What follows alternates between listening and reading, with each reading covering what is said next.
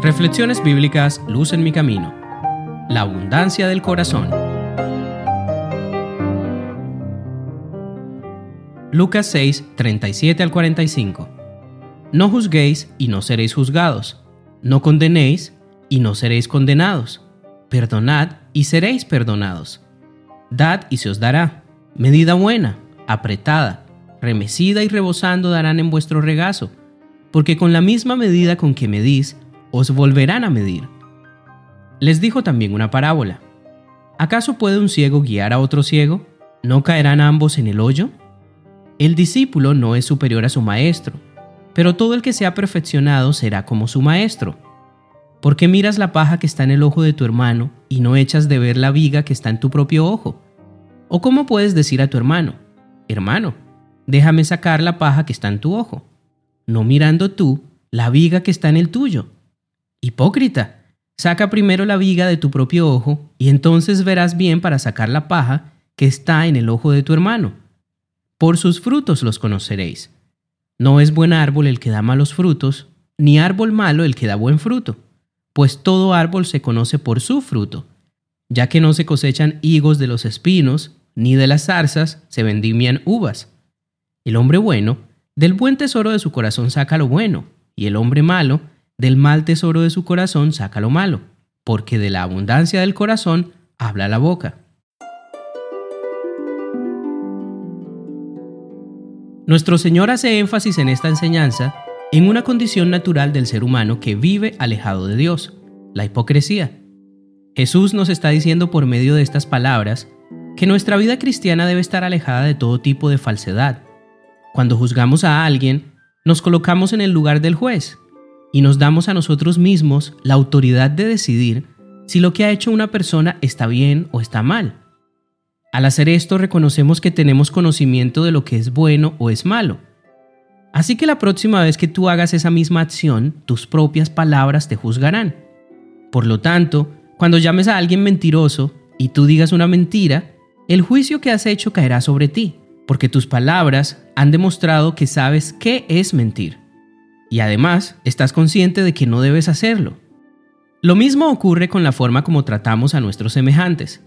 En el juicio, ante el tribunal de Dios, y durante tu vida en esta tierra, recibirás de parte de Dios el mismo trato que le hayas dado a las demás personas.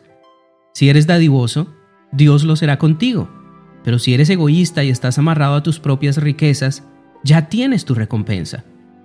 Esta es una invitación directa de parte de Dios a tener una vida de servicio, el objetivo principal de nuestras vidas debe ser impactar de manera positiva y duradera la vida de otro ser humano, especialmente a alguien que no pueda devolverte lo que le estás dando. Y esto no solo aplica para el dinero. Lucas 6:45 dice, El hombre bueno del buen tesoro de su corazón saca lo bueno, y el hombre malo del mal tesoro de su corazón saca lo malo, porque de la abundancia del corazón habla la boca. Si tienes pleito con alguien y sabes que esa persona tiene odio por ti, Dios te invita a que hagas lo que esa persona no va a hacer por ti. Así que ora por ella y pídele a Dios que llene su vida de amor y que pueda escuchar la voz del Espíritu Santo. Y por supuesto, si Dios te ha bendecido con riquezas materiales en esta vida, úsalas para el servicio de Dios. Si no sabes cómo hacerlo, ora a Dios y Él te mostrará qué debes hacer. Cuando eres un instrumento de bendición, Dios multiplicará todas las bendiciones que tú le des a las demás personas. No olvides esto, las cosas que Dios te ha dado, ya sean bendiciones espirituales o materiales, te las ha dado para que las compartas con otros. Cuando hagas esto, Dios te va a devolver multiplicado lo que le hayas entregado. Para nuestro Señor, la cura contra la hipocresía es el servicio. Cuando dejas de lado tu comodidad y te dedicas a ayudar a otras personas en vez de juzgar y acusar a otros, te das cuenta de lo privilegiado que eres, a pesar de tus propias pruebas y necesidades. Ninguno de nosotros merecemos nada de lo que Dios nos ha dado. Es más, Él pudiese dárselo a otra persona, pero nos ha elegido a nosotros como administradores. Eso quiere decir que lo que tengo no me pertenece, sino que le pertenece a Dios.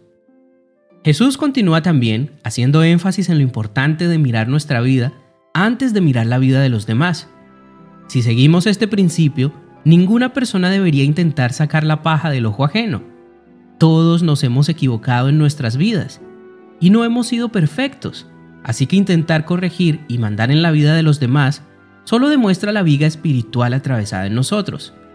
Por eso, Jesús debe ser el primero en nuestras vidas. Él es el único que vivió una vida perfecta y nos puede mostrar con experiencia y amor cuál es el camino por el cual debemos andar. Tampoco te dejes llevar por los juicios que las personas hagan sobre ti. Bien dijo nuestro Señor, de la abundancia del corazón habla la boca.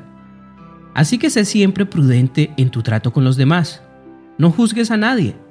Más bien, dedícate a servir a los demás, en especial a aquellos que no pueden pagarte. Si ellos no lo hacen, Dios lo hará, y lo hará en gran manera. Hoy quiero invitarte a que esto sea una realidad en tu vida. Comparte algún don espiritual o alguna bendición material que Dios te haya dado. Permítele al Señor la oportunidad de trabajar en tu corazón por medio del servicio a otros. Permite también que la abundancia de Jesús en tu corazón hable por ti.